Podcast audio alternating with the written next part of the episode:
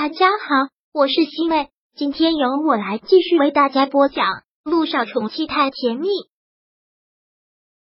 第四十一章。女人本来就小心眼。这几天，陆亦辰对小九的照顾可以说是无微不至，事关他一切的事情，他都亲力亲为，几乎是二十四小时都守在他的病房里。陆亦辰就睡在了他的旁边，小九就这样近距离的看着他。他睡觉好安静，没有鼾声，也不会乱动。而且这个男人不但长得帅，还很耐看，感觉越看越帅。他知道昨天晚上他几乎一夜都没睡，他累了，他想让他多睡一会儿，但偏偏他想去上个洗手间。他尽量动作很轻的将陆亦辰抱着自己的手臂拉开，可这个男人终究睡眠太轻，他不过就这么一动，他就被打扰了。萧九连忙停下来。可他还是睁开了眼睛，眼睛里明显的盘旋着血丝。吵到你了？他不过刚睡下，吵醒他，萧九也是不好意思。那个，我想上个洗手间。听到这话，陆亦辰连忙起身下床，轻轻的将他抱了起来。我陪你去。不用了，我让护士陪我去就好了。说这句话的时候，小九感觉已经脸红到了耳根。看到他这个样子，陆亦辰忍不住笑了。很故意的说道：“就你这副干瘪的身子，我哪里没见过？跟我我瞎矜持什么？汉虽然之前谈恋爱的时候，他们是滚过无数次床单了，但毕竟那时候是谈恋爱，现在都是陌生男女了，肯定不一样了。我还是让护士吧。”杜奕辰不说话，就是抱着他径直的走进了洗手间。小九感觉真的是万分尴尬的，其实他也知道。他这些天在这里护理，该看的不该看的他也都看见了。上好了洗手间，陆亦辰又将他抱回了床上。小九看着他这么疲惫的样子，问道：“你不再睡会了吗？”“不用了。”陆亦辰淡淡的说了一句，脸上的疲惫之色好像丝毫没有消减。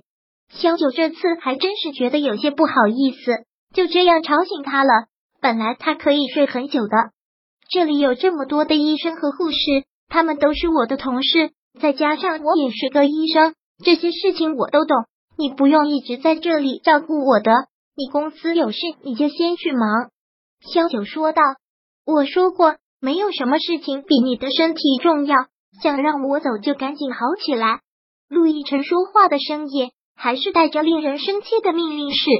萧九不说话了。其实他知道他是做不了这个男人的主的。这个男人一旦决定的事情，几头牛都拉不回来。之后，一个五六十岁左右的老婆婆抱着一束鲜花走了进来。走进来之后，情绪很激动的直接跪在了萧九的面前。萧医生，真是谢谢你啊！看到这一幕，萧九吓了一跳。陆亦辰连忙将老婆婆扶了起来。大娘，您这是做什么？萧九看他跪在自己面前，真的是受不起。萧医生，我是专门来谢你的。老婆婆很是感激的解释着：“你救了我儿子两次，就是前些日子那个跳楼还割腕的臭小子。”对于这个人，萧九怎么会没有印象呢？他连忙说道：“医生本来就是救死扶伤，这是我们的职责。大娘，您不用感激我，您还是好好的劝劝您儿子。”让他不要再轻生了。我已经好好的教训过那个混小子了，他现在已经彻底放弃了轻生这个念头了。真的是谢谢你，肖医生，要不是你，我就要白发人送黑发人了。听到这个，萧九真的是很欣慰，这样就好，让他好好的活着。遇到挫折没什么，只要人在，什么都可以重新开始的。是你就是我们家的大恩人，前几天就想来感谢你，但一直没得空。今天来听说你受伤住院了，我真是要吓死了！这么好的一个姑娘，这是哪个坏蛋干的？还好你没事，要是你真有什么事，老天爷就太不开眼了。好人没好报啊！老太太听说他遇刺，真的是怒不可遏，这个生气的样子，真的是想找那些混蛋讨一个公道。这样的情况让萧九真的很窝心。谢谢您能来看我，我没有事了。你不用担心，回家好好的照顾你儿子吧，不要让他再做傻事了。好，真是谢谢了，肖医生。肖九收下了他拿来的鲜花。老太太走了之后，肖九手里就抱着这束鲜花，真的觉得很香。和陆亦辰对视的时候，两人都不由得笑了笑。陆亦辰说道：“作为一个医生，当挽救了一条生命的时候，应该特别有成就感吧？”萧九听到这个，忍不住幸福的笑。是的，当手术成功的时候，特别有成就感，这种感觉是很神圣的。说完之后，萧九又忍不住故意的问道：“刚才说这话是什么意思啊？不是当初面试骂我没有医德的时候了？女人还真是会记仇，本来女人就小心眼。”杜奕晨走近，抬手捏住了他的腮边：“是吗？那面试之后。”该在心里诅咒我很多遍了吧？何止！说完这句话之后，两个人又不禁相对一笑。这个时候，陆亦辰电话响了起来，是林美打来的。我出去接个电话，把这杯水喝了。好，陆亦辰出去接电话了，萧九便拿过了陆亦辰倒好的温水喝了下去，又闻了一下那束鲜花，真的是很香。接完电话回来的陆亦辰说道。我公司有点事，等晚上吃饭的时候我会回来。想吃什么，我给你带，什么都行。好，陆亦辰柔声的叮嘱着，累了就睡一觉，等我回来。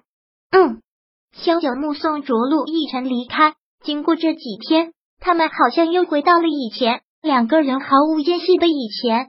陆亦辰匆匆的走出了病房，但刚拐过拐角，就看到了一个熟悉的小身影。还以为自己看错了，小雨滴。当那抹小身影出现在走廊里的时候，陆亦辰真是觉得自己眼花了。然后走过去，发现真是那个小家伙，还真是比万分的惊喜。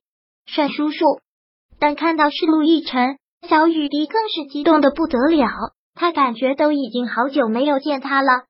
看到小雨滴，陆亦辰忍不住的心情好，他蹲下身来。直视着他的大眼睛，我还以为自己看错了。上次你不说要走了吗？怎么会在这里？第四十一章播讲完毕。